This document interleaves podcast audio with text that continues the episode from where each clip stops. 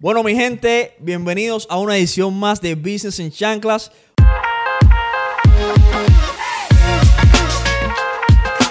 Hoy es el Día del Amor y la Amistad y vamos a estar hablando de los negocios y el amor. ¿Qué tú crees de eso, Rolando? Bienvenido. Te voy a decir, me has puesto, me has puesto en, un- en una cosa incómoda, porque los negocios y el amor son un tema complicado. Mi gente, quiero desearle a todo el mundo un feliz día del amor y la amistad. Pásenlo con la gente que ustedes quieren, pásenlo con sus seres queridos, pero cuando se trata de amor y la amistad, yo creo, eh, de amor y los negocios, yo creo que si no lo debes, si no estás obligado a mezclarlo, no deberías. ¿Qué tú crees de eso? Que si no, de- si no vuelvo a repetirlo, Si, no, estás obligado a mezclarlos, porque hay veces que no tienes opción, que, que te hace falta tu pareja ahí, no se me ocurre. no deberías mezclarlo. Yo te voy a ser sincero, yo he tenido muy malas experiencias en eso. Sí. Sí. Y nos Sí. vas a contar las malas experiencias. Tú quieres que a mí me voten del podcast. te voy a contar, te voy a contar un poco, pero mira, mira. El problema que yo tengo con el amor y con los negocios es que generalmente, y, y ojo mi gente, no es todo el mundo, pero generalmente y estadísticamente, la mayoría de los negocios que se hacen con familiares, con parejas, terminan fallando. Eso estadísticamente es cierto. Estoy de acuerdo con usted. Es muy difícil. Es difícil. Y además de eso, el problema número uno, por lo menos que yo he tenido, es que es muy difícil para la persona que está haciendo negocio contigo separar lo que es amor, o sea, la relación que yo tengo con esa persona como pareja o como familiar, y la relación profesional que tenemos. Bien, bien difícil. ¿Qué tú crees de eso? Porque yo sé que tu caso es complejo. Mi caso es bien, bien, bien complejo. Y Yo, yo he tenido las dos situaciones. Y te voy a ser sincero. Vamos a hablar primero de los amigos y la familia. Y después vamos a hablar de la pareja. Porque yo creo que son dos situaciones completamente distintas. Correcto. Yo creo que hay un punto en la vida que es como tú dices, eh, es inevitable no hacer negocios o no incluir en tus negocios a tu pareja. ok. Especialmente por un, un término de finanzas, que si tienen una vida juntos, las finanzas tienden a estar juntos, especialmente cuando tienes hijos y tienes ciertas cosas, ciertos compromisos. Y segundo, por un término de tiempo. Si eres una persona que tiene negocio y viajas mucho, tu pareja se va a ver involucrada en, en tus negocios. Sí. Pero hay otro aspecto que son los amigos y la familia. Vamos a empezar con la familia. Hacer negocio con una familia es lo más difícil que se puede hacer. Y te- en mi opinión. Y te explico por qué. Cuando tú haces negocio, vamos a decir que haces negocio con tu mamá, tu papá, un tío tuyo. Y tú eres 60% dueño del negocio, esas personas son 40%, o simplemente esa gente están solo ayudándote en el negocio. ¿Cómo tú le dices a tu mamá no hagas esto o no hagas lo otro y ella lo hace quitando la imagen de hijo y poniendo la imagen de jefe? Es súper, súper, súper complejo. Y te explico y te, y te digo lo que yo creo que es. Todo en esta vida es percepción. Cuando yo hago un negocio y yo soy mayorista en el negocio con una persona que no es mi familiar, esa persona me ve como lo que yo soy en ese, en ese lente en el que estamos. ¿No es verdad? Me ve a través de esos lentes de yo soy el socio de negocios tuyo y esta es la manera en la que tú te debes comportar en el papel que tú estás jugando que es socio de negocios. Pero cuando tú eres socio de negocio, pero también eres mi mamá o eres mi papá, primero que todo, no me vas a ver así. Es bien difícil. Muy poca gente se puede salir del papel de madre y padre para verme a mí como socio de negocio mayorista. Y al mismo tiempo, no hay consecuencias a la hora de que tú no haces algo. Porque ¿qué es lo que pasa? Yo puedo coger y decir, bueno, si tú eres empleado mío y no haces lo que tienes que hacer, te voto. Te vas. O termino el negocio contigo. O termino el negocio contigo. Pero voy a tener la misma decisión de terminar un negocio o de votarte cuando tú eres mi mamá o mi papá. No, y lo puedes tener. Lo que pasa es que cuando es un familiar puede afectar la relación de la familia. Claro, por, por eso es lo que te digo. Voy a, me va a ser mucho más difícil a mí tomar una decisión de votar a mi papá del negocio que de votar a cualquier otra persona Porque, que no sea mi papá. porque no estás tomando una decisión objetiva en el negocio, sino estás tomando una decisión emocional basada en la relación familiar que tú tienes con esa persona. Exacto. So, para él es difícil verme como jefe, para mí es difícil verlo como el empleado.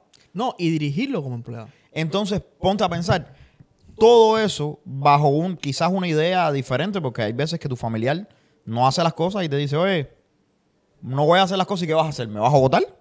Yo soy tu padre, ¿cómo me vas a votar? Y entonces eso es un precedente muy, muy malo, pero además de eso, si estamos en el hablando de compañía, si tú tienes una compañía que tiene más empleados, a esa hora te crea problemas con los otros empleados también porque los otros empleados están viendo que esta persona no está haciendo lo que tiene que hacer y tú no estás haciendo nada al respecto. Y es porque es tu papá. Sí, sí. Sí, yo creo que si, si necesitas a, a esa a ese familiar en tu negocio, desde un principio tienes que poner las cartas sobre la mesa. Igual que con los amigos. Yo creo que la gente cercana a mí que ha, ha podido hacer negocio conmigo, un ejemplo eres tú, sabe que desde un principio yo pongo las cartas sobre la mesa. Me gusta hablar de las responsabilidades que tiene cada cual. Tú tienes las responsabilidades de esto y yo tengo las responsabilidades de esto. Si yo fallo en esto, yo te digo, fallé en esto, esta es mi responsabilidad. Pero si tú fallas en esto, yo te lo voy a decir. Y te lo voy a reclamar. Claro. Porque yo te dije desde un principio, te hablé claro, que tu responsabilidad es en esto. Y lo que pasa en la mayoría de los negocios, especialmente cuando nosotros hacemos negocio por primera vez, hacemos negocio basado en emociones.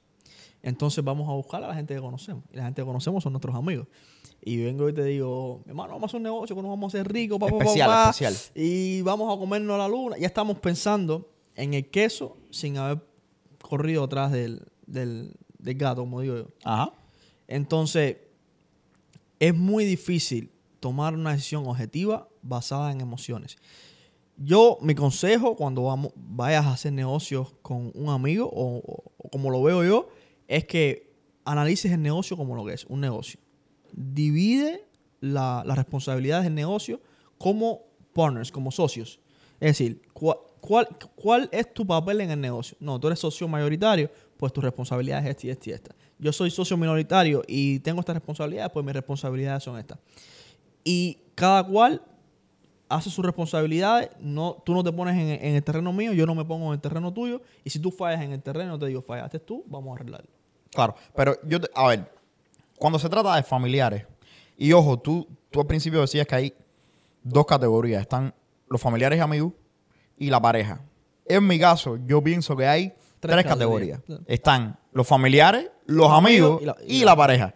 Porque con los amigos es un poquito más simple y depende, de nuevo, de qué tipo de amigo.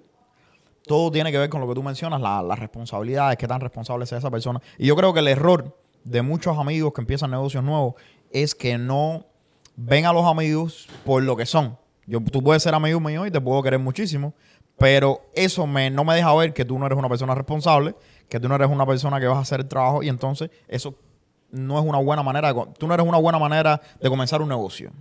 Pero yo te veo con los ojos de amor, de amistad. Porque estás viendo el negocio emocionalmente. Exacto, pero es bien complicado. A veces, a veces no es obvio eh, que un amigo no va a ser un buen, un buen eh, partner de negocio. A veces sí es bien simple verlo, pero a veces no. Entonces, también volvemos a lo mismo. Ese amigo no va a actuar de la misma manera contigo porque es amigo tuyo. Yo creo que no, te soy sincero, no es porque es amigo tuyo. Eh, yo creo que es porque te conoce. Y la razón es esta. Cuando tú tienes una relación con alguien, vamos a decir que tú yo tenemos una relación antes que yo empiece mi emprendimiento. Cuando yo empiezo mi emprendimiento, tú no me vas a ver como la persona calificada para hacer el emprendimiento, ni la persona calificada para hacer lo que, lo que ese negocio o esa empresa demanda. Tú me vas a ver como la persona con la que tú sales de fiesta, con la que tú te vas con mujeres, como el que hace chistes, con el que tú jodes.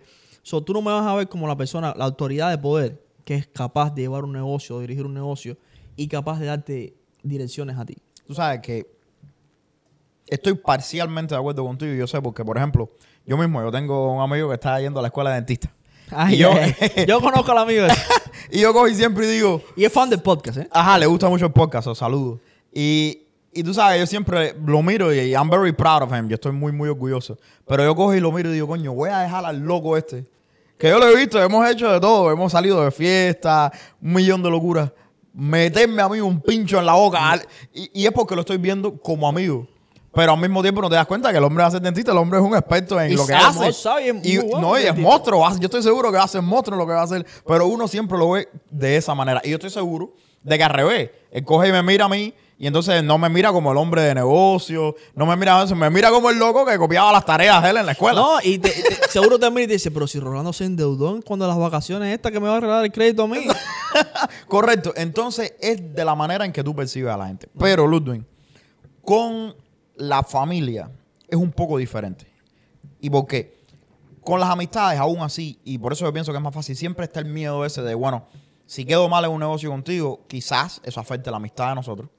So, como quiera, hay cierta presión a tu poder, a tu hacer lo correcto, ¿eh?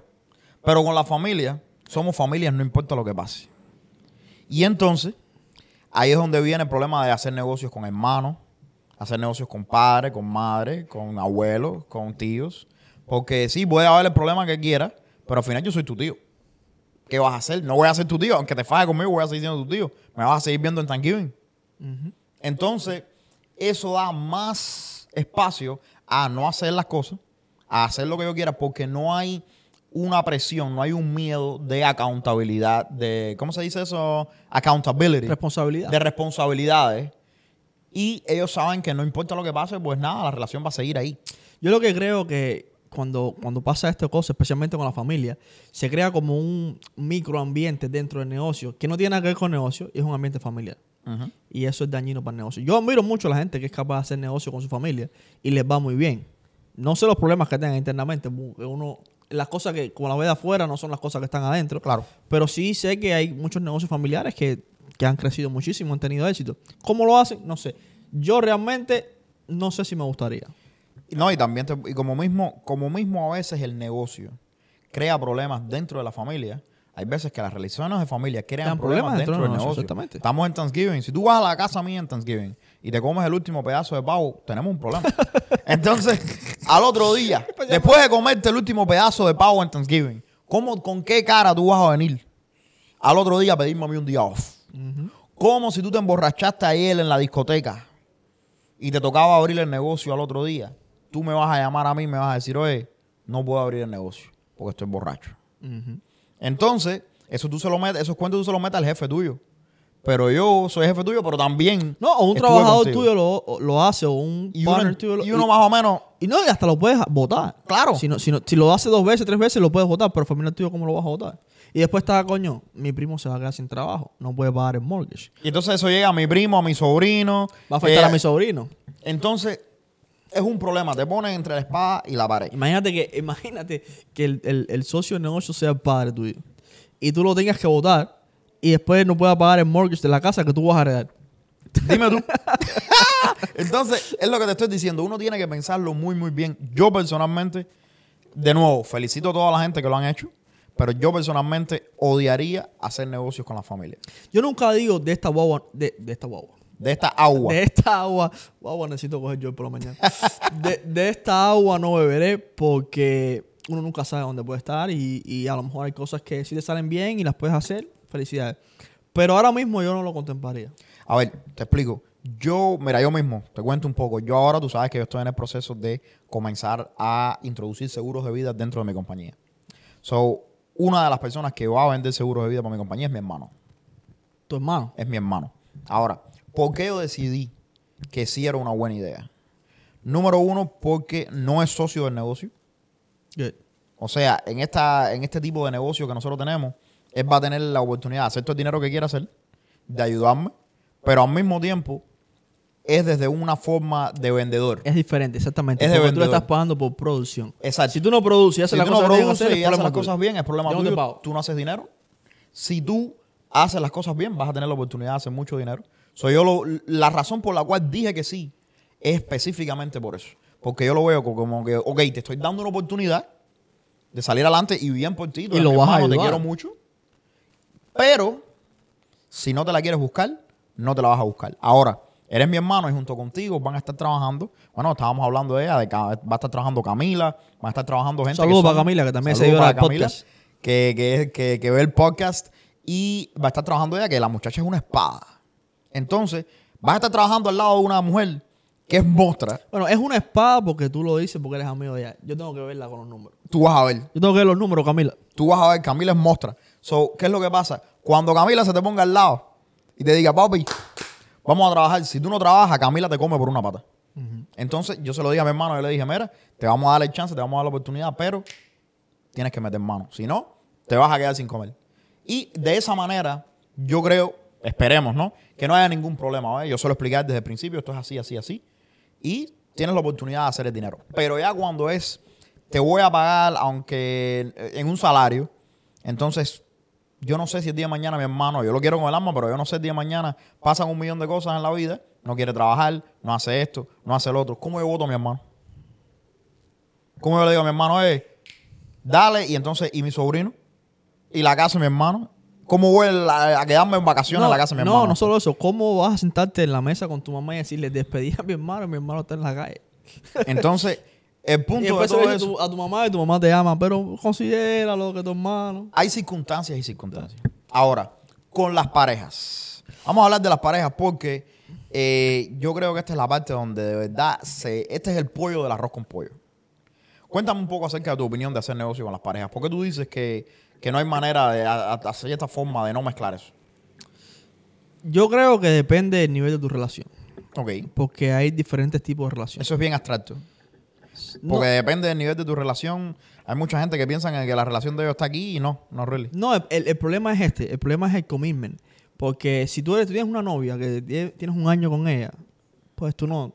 Sí, no realmente tú no conoces a esa persona, no tienes ningún eh, vínculo con esa persona legales. Claro. De, de, de hijos, de casa, de estas cosas. Entonces es muy fácil empezar y terminar una relación de negocio porque tú no tienes ningún problema, no un problema, sino no- ninguna responsabilidad extra. Pero ya cuando tú estás casado, llevas 10 años con tu pareja, tienen dos, tres hijos, tienen eh, una hipoteca, tienen carros juntos, cuentas de banco juntos, tarjetas de crédito, ya es otra cosa. Entonces, cuando tú estás a ese nivel, es casi imposible no vincular a tu pareja al negocio. Porque uno, si, si tú tienes un negocio, tú, tú eres tu negocio. Claro. A donde quiera que tú vas, tú representas tu negocio. Incluso si el negocio funciona Totalmente. 100% automático, tú representas tu negocio. Tú eres ese- el dueño. Exactamente. Y ese negocio te obliga a hacer ciertas cosas que tu pareja tiene que estar en alineamiento con eso. Pues si tu pareja no está en alineamiento con eso, empiezan los conflictos matrimoniales. Te, te estás yendo mucho de, de viaje por el negocio, o pasas mucho tiempo en la oficina, o pasas mucho tiempo grabando en promoción, no hacemos esto, no hacemos lo otro. Empiezan muchos problemas que, que tú no, no los quieres y los puedes evitar con una conversación. Sentarte, esto es los negocios, esta es mi carrera profesional, esto es lo que yo quiero hacer, ¿me apoyas o no? Tú sabes que yo mismo, te, te digo yo porque, bueno, tú sabes, yo he estado en mi relación actual como un año y medio más o menos. Y cuando nosotros comenzamos, yo le digo, mira, yo soy un hombre extremadamente concentrado en mi carrera. Mi carrera es una gran parte de la personalidad mía. Eh, más, más de lo que yo creo que es saludable. Y entonces, eh, yo soy una persona que yo puedo hacer de todo lo que tú quieras, pero lo único que tú no me puedes pedir es que yo no cumpla las metas esas que yo tengo profesionales, porque eso es gran parte de lo que yo soy. Si tú me, te metes en el camino, vamos a tener un problema, no, no va a funcionar. Lo primero que yo dije. Y ella me dijo, mira, yo no tengo ningún problema, porque yo se lo comparé como yo dije, yo soy un tren y yo tengo un destino y yo voy para ese destino. ¿Tú te montas o te.? No importa. Ahora, yo no necesito de ti para llegar a donde voy a llegar, yo voy a llegar igual. Ahora, yo quisiera que tú estuvieras conmigo en ese camino. Vamos a llegar hasta allá. Lo único que tú puedes hacer es que no te puedes meter delante del tren. No te puedes meter delante del tren porque entonces es un problema. Y ella me dijo, mira, yo no tengo ningún problema. Actually, a mí me gusta esa manera de pensar. Yo, cuéntame tus planes. Vio los planes y me dijo, yo creo, confío en que los planes tuyos van a funcionar y voy a apostar mi vida en eso. ¿Entienden? Acompañarte en esa travesía. Pero el límite mío está en la parte en que lo único que yo no permito, y yo creo que esas son las reglas que uno tiene que hablar al principio, es que el negocio tuyo crezca tanto que, me, que no me permita a mí tener un esposo. ¿Cómo así? O sea, te hace famoso y tienes que estar viajando todo el tiempo, y te estoy hablando todo el tiempo. Eso no funciona para mí. Lo que ella me dijo. Yo le dije, ok, pero define todo el tiempo, porque eso es otra cosa. Define todo el tiempo. Dice, bueno, vamos a suponer, tienes que estar viajando tres años y no te veo en los tres años. Entonces yo dije, ok, so, hay, hay una cierta... Hay líneas que- Hay un espacio Sí. para negociar, bueno, es que yo no pueda irme de viaje bastante. El punto es que ella me dice, bueno, si yo voy a tener un esposo, es para tener un esposo.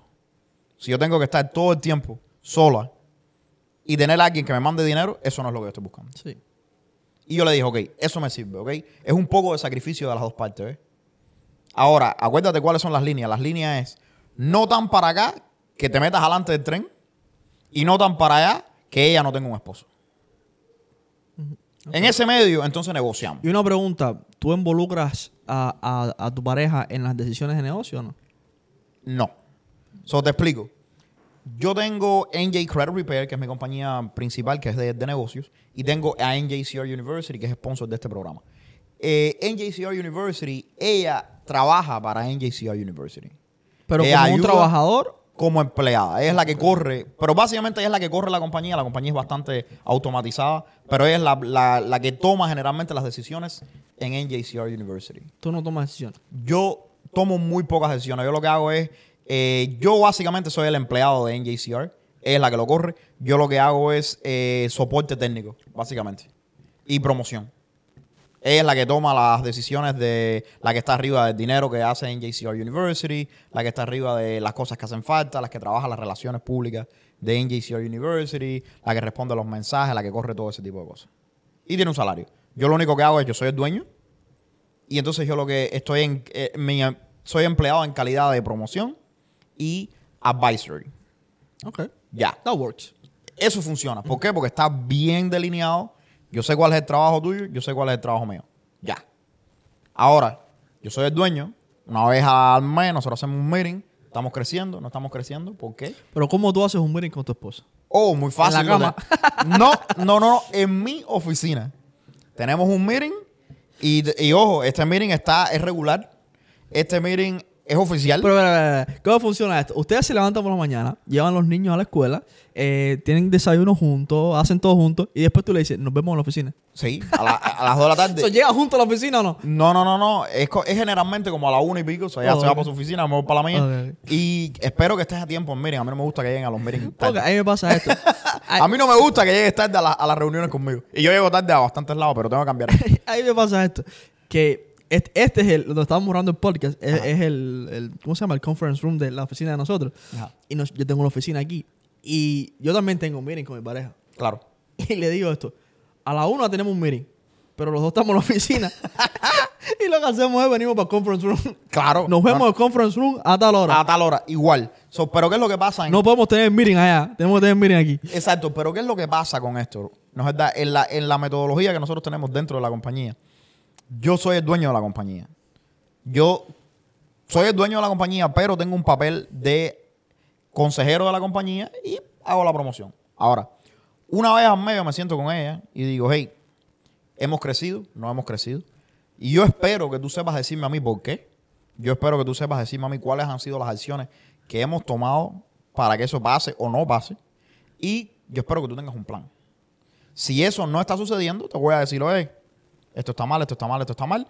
Tú puedes tener un meeting con alguien y saber si esa persona está preparada arriba de la bola de eso o no. Y te lo voy a decir. Y estamos hablando desde cero. Yo le dije a ella, oye, si la cosa no sale bien, te vamos a terminar. Te vamos a Aquí hay despedir". un detalle y te voy a explicar por qué. Porque en este caso, tú conociste a tu pareja antes, eh, después de que creaste el negocio. Es decir, tú creaste el negocio, tú hiciste tu emprendimiento, lo tienes corriendo y después conoces a tu pareja. ¿Qué Correcto. pasa? Incluyes a ella en tus planes, en tu negocio y la traes como un extra, como una ayuda. Claro, como una ayuda. Pero yo creo que mucha gente de afuera, que es mi caso también, empezaron los negocios ya estando con la pareja. Claro. Y es lo que me refiero, que es imposible no, no mezclar tu pareja con el negocio. Porque muchas veces cuando tú estás empezando un negocio, tú tienes que usar a la gente que está al lado tuyo. Entonces, la más cercana es la que duerme contigo todas las noches. Claro, y que no, y que no siempre tienes el dinero para pagar a otra gente. Exactamente. Nadie de afuera de que, que no lo bien, trabaja. No, no, Al no. principio tú no lo tienes. Y en el otro negocio anteriormente, que tú sabes que yo tenía una compañía de, de car carry que movíamos, que movíamos carros, yo no tenía al principio dinero para pagar a, a- a un dispatcher o a alguien que me, y le- que me corría las calles, que nos cogía, eh, que negociaba con los clientes y todo, era, era Yane. Wow. Ella no, ella no hacía el trabajo duro, pero Sí. el trabajo de oficina lo hacía. Claro. Entonces, cuando tú empiezas desde cero y tienes pareja, yo creo que es saludable incluirla en el negocio. Porque, ¿qué pasa? Y lo he visto en, en amigos. Vamos a decir que somos pareja, no tú y yo. Eh, Quisieras. Sí, ya quisieras. Quisieras. Eh, que somos, te- yo tengo una pareja y empiezo un emprendimiento y no la incluyo. So, empiezo a crecer profesionalmente, me va muy bien. La pareja empieza a crear resentimiento. Lo he visto, te digo, lo he visto en amigos y lo he visto varias veces. En que tú estás creciendo más que yo y empieza el celo que yo sigo en mi trabajo de, de 9 a 5 y tú ya creaste un negocio. Pero, pero tú sabes, yo Sí lo he visto. no me incluyes, Sí lo he visto, no, pasas visto. tiempo conmigo, ya las cosas no son como antes. Sí lo he visto, pero te, pero te voy a ser sincero. Yo creo que también depende de la pareja, porque ¿qué es lo que, qué es lo que sucede? Yo conozco, eso pasa mucho cuando tú estás con una persona que no tiene planes específicos acerca de la manera en que esa persona va a correr la vida de ella. Y. Pero normalmente cuando, y, y disculpa que interrumpa, normalmente cuando hay dos personas y una de las dos decide hacer un emprendimiento, dos personas que están trabajando normalmente y, dos, y, y una persona decide hacer un emprendimiento es porque esa persona tiene el nivel mental más elevado que la otra. No sé si estoy de acuerdo con eso. Yo creo que sí. Te, te explico, te explico. Mira, mira. Yo conozco gente que son súper, súper, súper inteligentes, gente que de verdad que... Pero que simplemente no quieren ser dueños de negocio. No, pero cuando, cuando me refiero a nivel mental, me refiero a nivel, nivel mental de emprendimiento. No, no, No, no, estoy yo- hablando yo- de, de otras yo cosas. entiendo, yo entiendo lo que tú estás diciendo, pero hay veces... to- yo creo que todas esas inseguridades de mi pareja está prosperando y yo me estoy quedando atrás están basadas en un problema de la relación. Porque si tú eres mi pareja y yo estoy moviéndome, significa que los dos nos estamos moviendo. Sí. Pero recuerda, y yo, yo ¿Me enti- entiendes lo que te estoy diciendo? Teóricamente, yo comprendo, yo comprendo. Teóricamente, Yo comprendo. Es Ahora, así. Pero espérate, pero espérate, espérate. Entonces, ¿qué es lo que va a pasar? Si los dos nos estamos moviendo y esa pareja tuya tiene un proyecto de vida, esa persona no tendría, no es que no tendría, sería menos propensa a pensar de esa forma. ¿Ok? Vamos a suponer que tú estás con una muchacha que está yendo a la escuela, tie- le gusta su trabajo, que está siendo promovida en su compañía, que le va bien. Esa persona va a estar feliz de que tú empieces tu negocio y que te vaya bien, aunque tú hagas más dinero que ella, no importa. ¿Qué es lo que sucede con esto? El problema comienza cuando esa persona no cree que tú yendo para adelante, los dos están yendo para adelante, o esa persona no tiene nada pasando en su vida. Y entonces es te ve a ti como que tú estás para adelante, para adelante, para adelante, y eso recalca, eso pone una luz en lo que ella no está haciendo. pero acuérdate de esto. O él. Normalmente en una relación, las relaciones son sacrificios. Claro. Que tú tienes que dejar una parte tuya, yo así- al menos así yo lo veo. Una parte tuya la tienes que sacrificar para darle espacio a esa persona. Claro. Porque esa persona va a venir a tu vida a poner sus hábitos y sus costumbres. Entonces tú vas a tener que adaptarte a los hábitos y esas costumbres de esa persona. Te gusten o no. Sí, sí, sí. y tienes que tener cierta flexibilidad en ciertas cosas que antes hacías que ya no puedes hacer. ¿Qué pasa con esto? Que especialmente cuando tienes hijos, si uno de los dos está emprendiendo y prosperando, ¿quién se queda en los niños con, Sí, sí, la casa con los niños? recae. en Entonces, desafortunadamente, empiezas a atrasarte profesionalmente. Vamos a ponerle un ejemplo. Yo y Anne. Yo empiezo a crecer profesionalmente y Anne se empieza a quedar en la casa con los niños. Ella, su carrera profesional, se va a atrasar. Claro. De cierta manera, porque ya no va a pasar mucho tiempo en, en la oficina o en el negocio porque está encargada de los niños. Entonces, va a llegar un punto que ella se va a sentir, coño, estoy sacrificando mi carrera profesional para quedarme los niños con la casa. Y ahí viene la conversación, porque no los cuida otra gente? Y, y vienen ciertas cosas, y le vienen ciertas cosas a la persona de, ¿estaré haciendo lo correcto? Eh, o, o por qué, o por qué mi pareja no es la que se quede en la casa Claro. y yo sigo mi sueño? I mean, podemos estar aquí hablando todo el día de cosas De ese situaciones, tipo, de exactamente. situaciones, pero todo vuelve a lo mismo. ¿Cuál es el acuerdo que tú tienes con tu pareja? Porque tú tienes que hablar esto con tu pareja. Porque yo entiendo que que tú incluyas a tu pareja en tu negocio va a darte mucho más libertad a la hora de trabajar más porque tu pareja tiene un entendimiento sólido de todo el trabajo que tú estás haciendo y que necesitas hacer ese trabajo. Por supuesto, cuando yo hablo con mi pareja y tengo que ir en vivo a las 8 de la noche, a las 9 de la noche, me tengo que estar en la oficina y tengo que estar en vivo. Ella entiende que yo tengo que estar en vivo. Ella fue la que, co- la que cogió y coordinó ese en vivo que yo tengo. Pero si tú no la incluyes en el negocio, por eso te digo tienes que incluirla. Exacto. Si tú no la incluyes, está, bueno, ¿dónde estará? Es mucho más difícil, es mucho más difícil, pero al mismo tiempo, depende, tú puedes hacer tu acuerdo con tu pareja y decirle, oye, mira, tenemos los niños. Yo creo que todo tiene que ver con el proyecto de vida que tú tengas con tu pareja. Yo le digo a mi pareja, mira, yo, te- yo quiero una vida, a mí me gusta lo bueno y yo quiero ser rico y yo quiero tener toda la vida llena de lujo, felicidad y amor, quiero viajar el mundo entero. Yo quiero lo mejor de lo mejor, así ambicioso yo soy. Buena ambición, yo quiero todo lo mejor para mí y para mi familia. Entonces, ¿qué es lo que pasa? Para yo poder hacer esto, esto es lo que se necesita hacer. Y si tú quieres esto conmigo, si tú compartes esa visión que nosotros tenemos de futuro, entonces tú tienes que permitirme hacer lo que yo necesito hacer. Y ya, y entonces ahí Siempre entra la parte de la confianza. Porque eso es otra cosa, con dinero, con los negocios, con todo. Si tu pareja no confía en ti, el primer síntoma en mi experiencia de que tu pareja no confía en ti es que está tratando de hacerte micromanagement. Está tratando de decirte cómo hacer las cosas porque tu pareja no confía en que tú vas a hacer las cosas correctamente. Aunque quiere que te dé un secreto, Ajá. nunca le confíes la tarjeta de crédito del negocio a tu pareja. No hay nada más peligroso que una mujer con una tarjeta de crédito, es lo que tú me Sí, estás diciendo a mí. Sí, sí, sí. Ahí salen viajes, sale ropa, sale La gente, mi gente, la gente dice que para ser, para ser feliz una mujer te hacen falta 8 pulgadas. No. Nada más que te hacen falta 4. Sí. La tarjeta de crédito de American Express. Pero estás... mira, que no sea la, la Blackman, que no sea la de... no, tiene que tener un límite. Tiene que tener un límite porque si no, American Express te va a llamar. para que te lo tumbe. American Express te va a llamar decir, Pipo, ven acá, ¿qué está pasando aquí? Pero no, pero mira, yo, yo siento que, por ejemplo, cuando tu mujer viene a donde estás tú y trata de imponerte lo que ella piensa que tú debes hacer con tu dinero, con el dinero que está ganando el negocio. No con tu, con, con tu dinero porque es de tu negocio, no es dinero que ha entrado a tu relación. Y vamos a hablar de dinero y relaciones ahora ya que estamos en el tema. Pero cuando tu pareja te está nagging you, como dicen en inglés, ¿qué tú estás haciendo? ¿Por qué estás gastando el dinero así? ¿Por qué estás haciendo esto? La raíz de todo eso es que muy, muy dentro tu pareja no confía en las decisiones que tú estás tomando. Sí, yo creo. Estoy de acuerdo. 100%. Porque a mí me ha pasado eso. Y es como que, ok, ella tiene un miedo interno de que las, de que las decisiones que tú estás tomando no son las correctas. Y por eso... ¿Con la entonces, pareja ahora o con la...? me ha- me- eso me ha pasado anteriormente. Estoy tirando al agua. ¡Ay, Dios mío! No, es, es que eso viene desde un miedo muy interno de que lo que tú estás haciendo no es lo correcto. Y entonces voy a tratar de remediar eso personalmente. Patu, A mí me pasa todo lo contrario. Yo soy tacaño para mí. Yo no soy tacaño para la gente, pero para mí soy tacaño.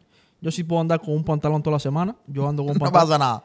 Sí, yo soy, yo para invertir no soy tacaño, pero para comprarme ropa, para comprarme cosas para mí soy tacaño. Pero eh, no me importa que mi pareja, en este caso Yane, gaste dinero. Yo ni, Claro. ni- ni lo miro. Eh, lo único que hablamos a veces de dinero es comer afuera. Porque se nos está yendo mucho dinero, No, a mí especialmente también. A mí me pasa eso. en el día a día, como estamos trabajando afuera, tenemos que comer afuera, tenemos que buscar una, una- una solución para eso, porque está gastando mucho dinero.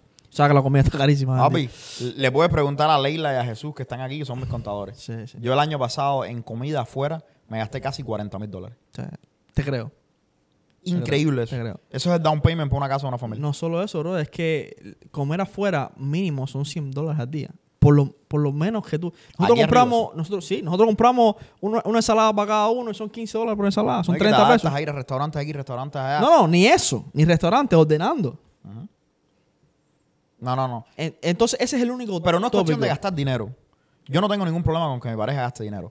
Pero yo creo que hay veces, cuando tú notas que tu pareja está viniendo donde estás tú y te está diciendo, eh, ¿Por qué haces esto? ¿por qué haces esto? ¿Por qué haces lo otro? Todo eso está basado en una desconfianza interna que hay de que ella o él no confía en cómo tú estás manejando las cosas y tienen miedo ese de que lo que tú estás haciendo vaya a fallar y entonces nos vaya a afectar la vida. Aspecto de él, sí. ¿Ok? Sí, sí, sí. Ahora, te voy a hacer una historia. Yo, en la relación mía pasada, yo fue cuando yo comencé el negocio mío. Ese negocio mío fue una historia. Bueno, tú, tú, tú, te- tú tienes una idea. Cuando yo comencé el negocio, me pasó lo que, lo que te pasó, lo que tú estabas comentando. Yo estoy trabajando en el banco, pam, pam, pam, pam, pam. Quiero comenzar un negocio, quiero comenzar un negocio. Reparación de crédito, yo ni sabía que reparación de crédito era un negocio. So, llego a la casa como Albert Einstein, una pila de papeles, una pila de planes, y no tengo el dinero completo para comenzar el negocio. En aquel momento tenía el negocio con los ATMs contigo. Ujú. Y todo el dinero mío, el poquito dinero que tenía, lo tenía frisado en ese, en ese eso. Estaba comprando de tu parte del negocio. No tenía dinero. I remember, yeah. ¿Me entiendes? Entonces yo cojo y digo, coño, ¿cómo yo puedo comenzar este negocio? Porque si tú me conoces a mí, tú sabes que a mí no me gusta esperar. Yo soy de la gente que... Yanelia está allá atrás, está escuchando esto. Yo le digo a Él Yanelia... tiene el pseudo, mi gente. Yo le digo a Yanelia, oye, voy a soltar lo de los préstamos el viernes. Y el miércoles te tiro, oye, ya está ready. Me hace falta que te mande a correr y publique todos los videos. ya. Y Yanelia, yo sé que muy dentro se caga en mí, pero bueno, es parte del negocio. Bueno, si fuera Anelia sola, no hay, si fuera Anelia sola no hay ningún problema. Yo Pero te digo, más- oye, más de vamos una a- gente se cagan en ti en el equipo. Yo te digo, vamos a lanzar el negocio el viernes. Y el miércoles te digo, ya estamos listos ya. Entonces, ¿qué es lo que sucede? Llego a la casa y la única persona era la expareja mía. Yo cojo y digo, coño, bueno, déjame explicarle a esta persona. Ella también tiene conocimiento de esto. Empezamos, pa, pa, pa, pa, pa. Le digo, el negocio es esto, esto, esto, esto, esto, esto y esto. Especial. Perfecto, metemos manos, registramos el negocio. Ella me dice, coge, aquí hay una parte del negocio, me da la mitad de lo que, de lo que comienza el negocio. So, a ver Ajá. si yo entiendo. Ustedes hacen el negocio, registran el negocio, 50-50. So, 50 bajo el 50, nombre de ella. Porque ella tenía un negocio bajo mi nombre. Que era Quick... eh, que era Quick Money Money LLC, que era de el- el- los ATMs. Ah, Quick Money LLC, guys. Ahora mismo, eh, si quieren, lo pueden seguir en Instagram. Le voy a dar un out a Christian, que Christian lo tiene en Instagram. It's very successful. So, es el muchacho que va a hablar de los ATMs en NJCR University now. So, excelente. Nosotros teníamos un negocio que se llamaba así. Ahora es- el dueño es otra persona y le va muy bien. So. Cristian, si quieres venir a podcast, te vamos a cobrar mil pesos nada más, no te preocupes. Entonces, ¿qué es lo que sucede? Ya pasa el tiempo y comienza a pasar eso mismo. Esa persona tenía su proyecto de vida que no estaba alineado con el negocio. Y como el negocio había sido idea mía, no tenía la idea futura del negocio que tenía yo. Entonces, esa persona, tú sabes, cuando uno empieza un negocio 50-50 y no especifica bien cuáles son las responsabilidades de eso, empieza el problema de, bueno, yo estoy muy ocupada y no puedo hacerlo. Tienes que hacerlo tú. Entonces yo me empiezo a sentir como que yo estoy haciendo todo el trabajo, pero además de que estoy haciendo todo el trabajo, tú te estás llevando 50% del trabajo duro mío. Pero además de todo eso, no te puedo decir nada, porque como eres mi pareja, cada vez que te digo algo te pones brava o Te me dices que me vas para el carajo. Mm. Entonces, bueno, llegó a un punto en que ella me dijo, oye, mira, no voy a hacer nada y qué vas a hacer al respecto. Y bueno, fíjate si eso escaló, que al final del día yo terminé con esa persona y tuve que terminar pagando para atrás el dinero que me había dado para comenzar y porcentajes sobre ese dinero. Para recuperar un negocio que había sido mío y que la idea era mía. Entonces, ahí te das una idea y, te, voy a ser sincero. Al final del día no se trata de dinero ni se trata de nada, pero sí se trata en que comenzar un negocio sin saber de esa manera puede terminar muy mal y te atrasa de un millón de formas. Y volvemos al principio. Y nos pasa a todo, yo creo que le pasa a todo Claro. el mundo. Cuando uno se plantea hacer un emprendimiento por primera vez, lo está haciendo desde el nivel de la emoción, porque ve una oportunidad, te emociona esa oportunidad y quieres ejecutarla. Entonces, toma decisiones en bases emocionales, no racionales. ¿Y qué pasa? ¿Qué pasó en este caso contigo? Te pusiste a otra gente en nombre de tu negocio, eh, pediste dinero de cierta manera que no tenías que haber Claro. Hiciste cosas emocionalmente porque estabas pensando en la emoción de crear De crear el negocio. el negocio. El negocio es como un niño. Tú quieres amamantarlo, quieres darle buena vida. Quieres... Pero tienes que dejarlo en la cuna para que se adapte a dormir en la cuna. No, y a veces tienes que dejar ese sentimiento y decir, sí, si quiero que, que, que este niño sea grande y sea fuerte y esté preparado para el mundo, tengo que educarlo. Y tengo que regañarlo, y tengo que castigarlo, y tengo que ser duro con él en ciertos momentos. Y eso, igual con el negocio. Tienes que pensar racionalmente, no emocionalmente, si quieres que el negocio esté preparado para el mercado. Desafortunadamente es así. Pero no lo entendemos muchas veces cuando empezamos. De hecho, no lo sabemos. La mayoría de los emprendedores, cuando empieza un negocio, no tiene idea de la mayoría de las cosas que necesita para empezar. Quería hablarte porque los otros días estábamos hablando de financial infidelity. De la, infe- la- re- ¿Cómo es que se dice? Infidelidad, Infidelidad financiera. financiera. Infideli- Infidelidad financiera. 90 y pico por ciento de las personas en los Estados Unidos están reportando que han cometido o tienen alguna forma de infidelidad financiera. O sea, esconden dinero, ganan dinero o tienen dinero guardado que su pareja no sabe que ellos tienen. Oh, wow. Yo he visto esto en los bancos. Cuando yo trabajaba en los bancos, yo he visto personas venir a abrir cuentas de banco, mucho, es muy común. Personas venir a abrir cuentas de banco y decirme a dónde van a llegar las cartas de esta cuenta de banco. Quiero que la cuenta de banco sea paperless para que no lleguen las cartas a mi casa. Y quiero depositar aquí un dinero. Mi esposa no sabe nada de esto. Como banquero, tú no puedes hablarle a tu esposa, a la esposa de nadie acerca de cuentas que ella no está en la cuenta de él. ¿por qué ibas a hacerlo? Bueno, hay veces que uno tiene confianza y entonces se te va. Oye, ¿cómo estás? Tu esposo estuvo aquí. So, en el banco tú tienes que tener mucho, mucho, mucho tacto con No es un eso. problema eso. Es un problema. Entonces, muchas veces vas a ver personas, mujeres, hombres, que vienen al banco y te dicen, oye, yo quiero saber qué cuenta tiene mi esposa aquí. Y ahí tú tienes que decirle, no puedo. Y no puedo saber cuál es el balance en las cuentas de mi esposa. No, puedes, no puedes compartir cuál es el balance en las cuentas de tus hijos. Porque si tu hijo tiene una cuenta, el padre, se da mucho el caso de que el padre viene y pregunta, "Oye, ¿cuál es el balance en la cuenta de mi hijo? Y, ese, y el banquero no puede compartir esa información. Aunque Pero- el hijo sea menor de edad. aunque el hijo sea menor de edad. Si tú no estás en la cuenta de tu hijo, esa información no se puede compartir contigo. Pero una pregunta, un, un niño, y esto yéndonos del tópico, ¿no? Pero un niño menor de edad poder una cuenta de un banco. Correcto. Tú, después que tienes 18 años, puedes abrir una cuenta de banco. Bueno, pero ya eres mayor de edad. 18 años no eres mayor de edad para muchas cosas en los Estados Unidos. Bueno, pero legalmente ya eres mayor de edad. Legalmente sí eres mayor de edad. Después de 18 años, bueno, no sé, dependiendo del estado, si tienes que llegar a los 21 para to engage in a contract, para poder firmar contratos. Ok. Pero eso depende del estado. Pero generalmente, después de los 18, tú Porque puedes abrir- después de los 18 puedes trabajar. Right, tú puedes abrir una cuenta de banco. Pero muchas veces te pasa de que el padre tuyo viene al banco y le dice al banquero, oye, yo soy el que deposito todo el dinero en la cuenta de mi hijo. Dime cuál es el balance. Y ahí tú tienes que explicarle al padre que no funciona así. Claro. Y que no importa el dinero que esté depositando, él no está en esa cuenta y por lo tanto no se va a poder. Entonces, volviendo al tema, mucha gente comete eh, eh, infidelidad financiera, o esconde dinero de su pareja, con un propósito específico o por diferentes razones. No se sabe, me imagino yo que por la razón, coño, de la, la relación no va bien.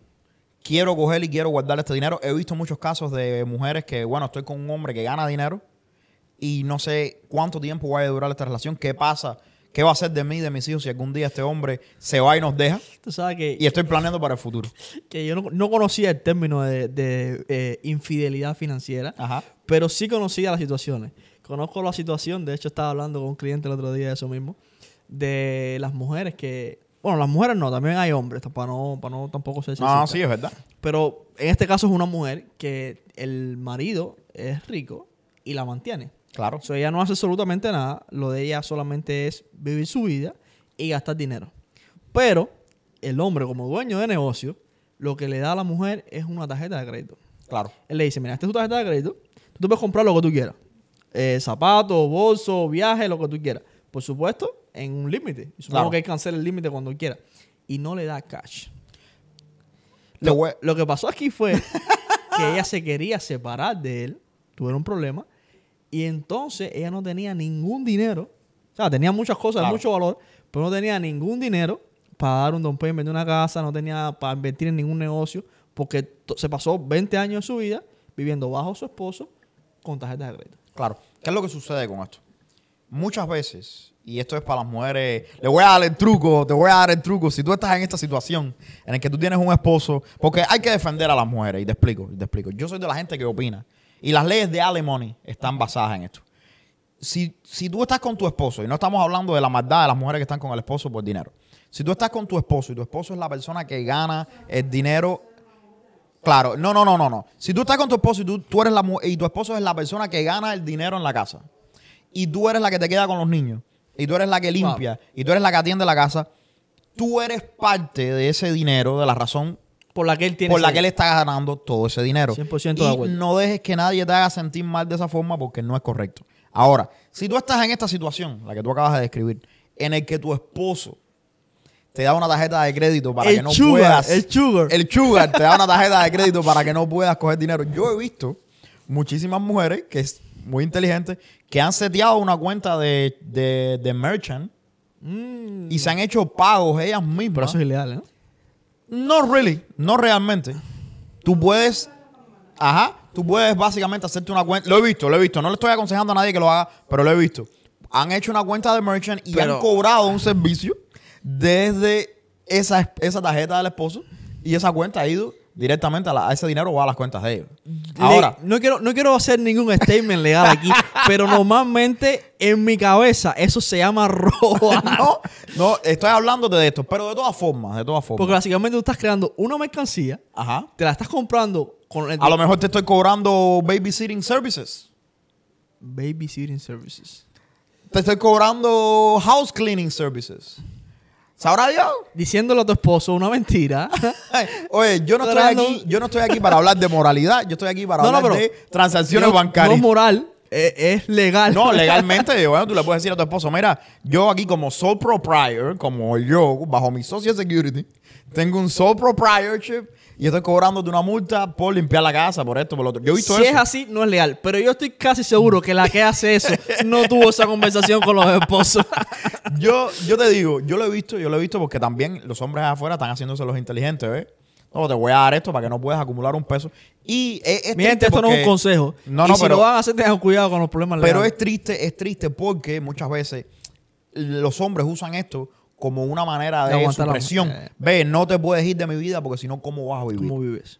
Y no me parece porque si tú te separas de una persona, y hay leyes en la mayoría de los estados con esto, y esa persona tiene una, un cierto nivel de vida, usted cuando se separa va a la corte y Tiene la corte le da algo que se llama alimony.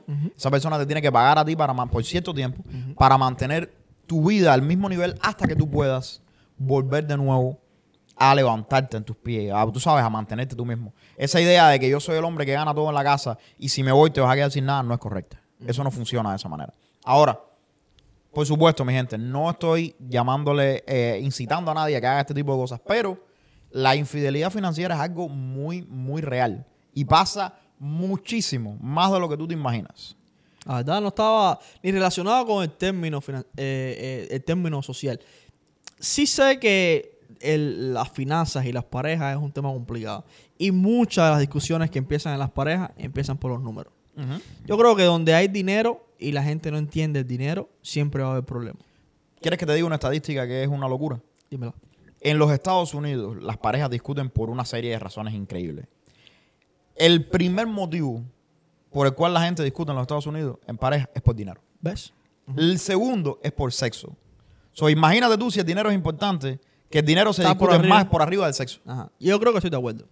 So, ponte a pensar, tú tienes que, yo soy de la gente que cree que aunque incluyas a tu pareja en tu negocio, aunque no lo incluyas en tu negocio, tú, una, una de las claves, de las bases de, de tener una relación sólida, y he aprendido con el tiempo, es que tu pareja tenga claro cuáles son las expectativas tuyas de vida y que ella esté de acuerdo en esas expectativas tuyas de vida. Porque si tú eres un artista y a ti la expectativa tuya de vida no es ser multimillonario, sino salir adelante con tu arte, o eres un empresario, pero no quieres ser el, ultimi- el multimillonario más grande del mundo, tú lo que quieres es tener una, una compañía normal que te permita mantenerte y dedicarte a tus hijos, pero al mismo tiempo tu mujer no está en esa página, tu mujer si quiere tener los Rolls Royce, la fama, es de entonces tú tienes un problema.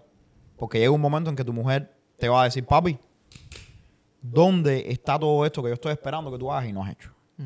Por eso es bueno eh, mencionar el plan de vida tuyo y estar en, en- Te voy a hacer un- una historia y una historia personal.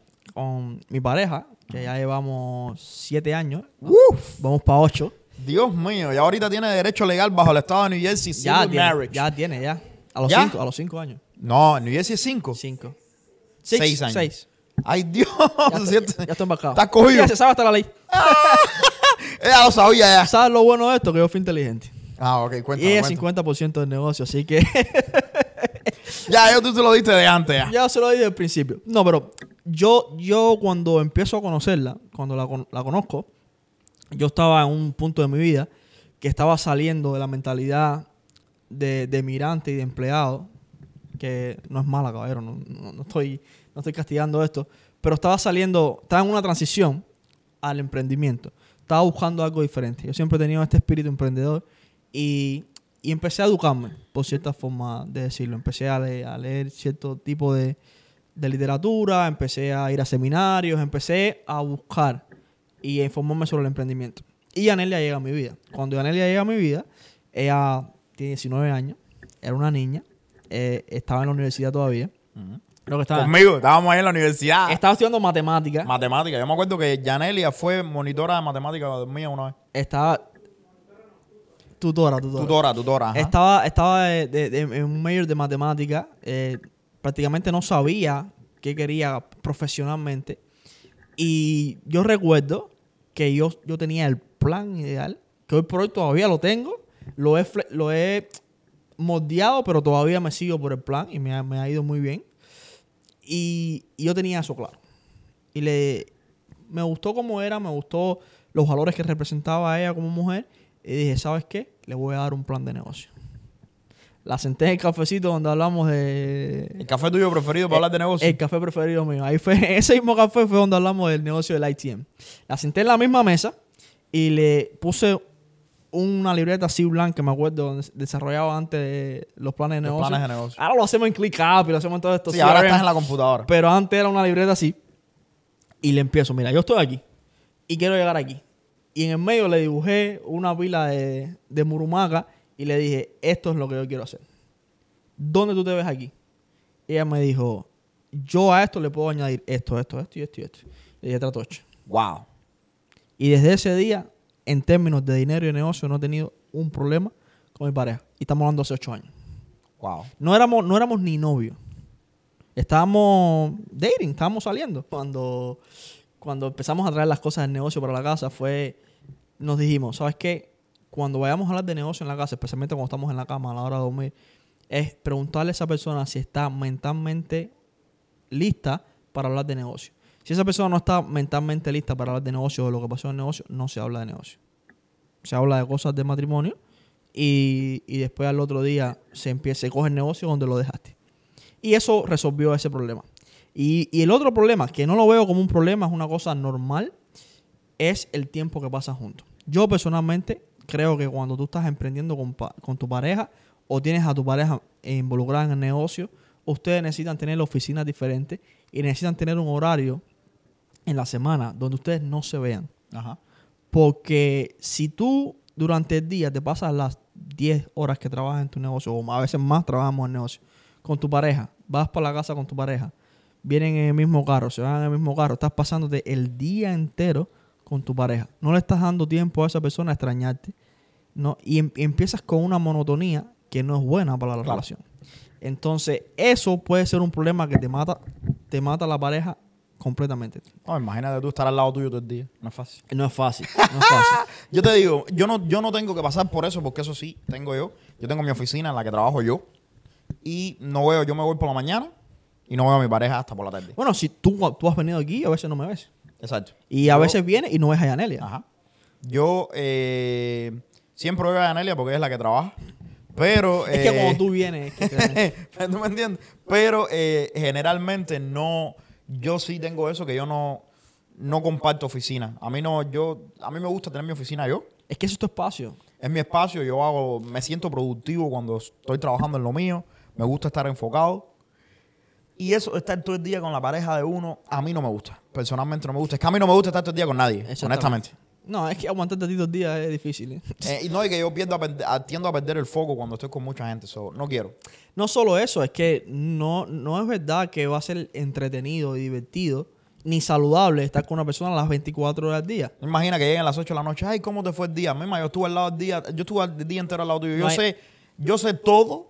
Te vi en las redes sociales. Sé cómo te fue el día y sé how people felt about it. Ahora te mandé tres emojis y dos berenjenas. Imagínate que ¿Qué más tú quieres? no tienes cómo... El otro día estaba hablando con un señor aquí afuera y me decía, ¿cómo tú lo haces? Porque yo tengo un- una compañía con mi esposa y, y peleamos todos los días. Yo le digo, el problema es que están cayendo en monotonía. El problema es que están pasando las 24 horas del día juntos y no se están dando cuenta que no tienen ningún otro tema que no sea el negocio. Yo, yo te digo, personalmente, yo opino que si, de nuevo, mantengo mi opinión del principio del podcast. Si tú tienes la posibilidad de tener un negocio y no es un requerimiento incluir un familiar, No lo incluyo. No, yo estoy de acuerdo en eso. e incluir a tu pareja hasta cierto punto, no, no, no es una no es algo que va a hacer tu negocio más fácil. Pero aquí hay una diferencia. ¿Cómo es incluir tu pareja? ¿Qué tú le llamas incluir tu pareja? Que sea participante del a ver, negocio. algo que yo personalmente no me gustaría hacer es ser dueño compartido de un negocio con mi pareja. A ver. Eh, por ejemplo, ese, ar- ese arreglo que tú tienes con tu pareja de los dos ser dueños de la compañía, yo no lo, yo personalmente no lo haría. Pero eso es en una compañía, porque ¿qué pasa con Claro. nosotros? La compañía MMC, Master Media, que es sponsor de este podcast, es la única que nosotros tenemos claro, eh, compartida, sí, ustedes tienen otra Ella tiene otra compañía y yo tengo otra. Que ella no sabe lo que hago en esa compañía, Claro. a no ser que yo le pida ayuda, y yo no sé lo que hace con su otra compañía. Sí, sí, yo entiendo. Entonces, que hay? Es es una sola compañía que tenemos junta, que ahora mismo representa el mayor ingreso de nosotros, Claro. pero no significa que no hacemos actividades independientes. Claro, claro, claro. Pero bueno, yo digo yo personalmente, a ustedes les funciona excelente. Sí. A mí, yo parece que por, la, por la- las experiencias que he tenido en el pasado, yo le hice la cruz a eso, jamás y nunca. Pero por supuesto, sí me gusta incluir a mi pareja en que me ayude. Y tú sabes, yo estoy con una persona que es muy, muy inteligente, eso, ¿por qué no aprovechar eso? Pero al mismo tiempo, eh, lo mismo que te hablé con mi hermano, pero yo personalmente creo que esta idea de porque eres mi familia o porque eres mi amigo, vas a hacer este proceso más fácil, es una idea errada. Mira, yo creo que no deberíamos ser tan estrictos en eso. Somos personas y cada persona es diferente y cada situación es diferente. Yo he visto parejas que trabajan y, y vivo eso como un equipo. Y puede funcionar. No, no, yo sé, yo sé que puede funcionar. Porque tu pareja... Estadísticamente no es el caso. No, no. Y lo creo, lo creo. La Por- mayoría de los negocios familiares fallan. Porque incluyen cosas personales en el negocio. Exacto. En el negocio Pero es mío que es no- extremadamente difícil. que es no que- pero así. yo lo hago. En el negocio mío no hay nada personal. No se incluye absolutamente nada personal. Si, si vamos a tomar una decisión personal, separa el negocio y vamos a resolver la, la- la- la situación personal. No tiene, el aspecto del negocio mío no, no funciona nada personal. Tú sabes que vamos a hacer, voy a poner, mi gente, voy a poner ahorita, cuando termine aquí de grabar, voy a ir a Instagram y, a, y voy a ir a, a TikTok y vamos a poner un, Una encuesta. una encuesta. Vamos a poner una encuesta, mi gente. Ustedes que nos están viendo, déjenme saber en los comentarios, ¿qué tú crees? ¿Que deberías incluir a tu familia, a tu pareja, a tus amistades en tu negocio? ¿O que es una idea que no se puede hacer? Déjenmelo en los comentarios. Asegúrate de ponerme ahí bien claro cuál es tu opinión. Y además de eso, si tú tienes un negocio con tu familia o con tu pareja, déjanos un poquito, danos una idea de cuál es tu negocio y de cuál es el papel que tiene tu pareja en tu negocio. Yo, déjame decirte algo. Yo estoy ansioso por ver esas encuestas. Es más, vamos, a- tú quieres hacer un, hacerle un short out a la gente. So, mi gente, si tú tienes un negocio ahora mismo, ¿ok? Me dejas en los comentarios cuál es tu negocio, cuál es tu nombre y cómo es que tú incluyes a tu pareja en el negocio. Te vamos a poner ahí en una historia. Vamos a poner a dos o tres gente en las historias. A Que ver. nos manden video. Sí, o que nos manden el video, que nos pongan un comentario bueno. Vamos, let's do, vamos a hacer eso. Vamos a hacer eso porque quiero conocer a la gente que nos está siguiendo. Sí. Quiero conocer a la gente que nos, que nos ve. So, O vayan si- a YouTube, vayan a Spotify. Si han tenido una experiencia como la tuya, que También. nos cuenten. Vamos a hacer eso porque quiero, quiero ver qué tipo de personas nos siguen. Yo sé que nos siguen muchos dueños de negocio. So, vamos a ver qué ustedes creen. Es 14 de febrero, mi gente. Eh, antes de terminar, quiero desearle a todo el mundo que la pasen bien. No coman tanto, por favor. Salgan antes del día. sal- salgan Hagan- ayer o mañana para que hoy todos los días están llenos. Hagan lo que todos los les haga lugares feliz. están llenos. Hagan lo que les haga feliz. Y hagan lo que les haga feliz, es verdad, por favor. Pero, pero, pero la comida, caballero, que acuérdense, el 14 de febrero pasa, pero la barriga no. Él dice que. él lo hizo por experiencia Lo digo por experiencia propia, mi gente. Eh, ¿Algo más que quieras decirle a toda la gente de afuera? Mi gente, si tu pareja es un obstáculo, déjala. Dios mío, santo. Y si. O eh, sácala del negocio y que se dedique a otra cosa. llévala al cine. Eh, y si tu pareja tiene habilidades que, que tú crees que sean especiales y que sean buenas, invierte en esas habilidades, empodera a tu pareja. Recuerda que tu pareja no es tu competencia, es tu pareja, porque esto pasa mucho, que a veces nos ponemos a competir con nuestras parejas y con nuestros amigos, y ahí vienen los amigos, y ahí vienen los problemas, perdona. No compitas con tu pareja, tú eres el motor impulsor de tu relación, como lo es ella o él. Así que empodera esa relación, eh, métele dinero, métele ganas, métele ánimo y te va a salir mejor. Invierte su talento. Y métete esto en la mente. Si tu pareja está saliendo adelante, apóyalo o apóyala y entiende que si ella está saliendo adelante y de verdad tú quieres esa pareja de por vida, tú también estás saliendo adelante. ¿Ok? Somos un equipo, es así como funciona. Es que esa es la filosofía que hay que tener. No se puede estar con un pie adentro y un pie afuera. Tienes que estar o 100% adentro o o 100%, 100% afuera. fuera. All in. Mi gente, esto ha sido Business en Chanclas. Nos vemos la semana que viene. Feliz Día del Amor y la Amistad.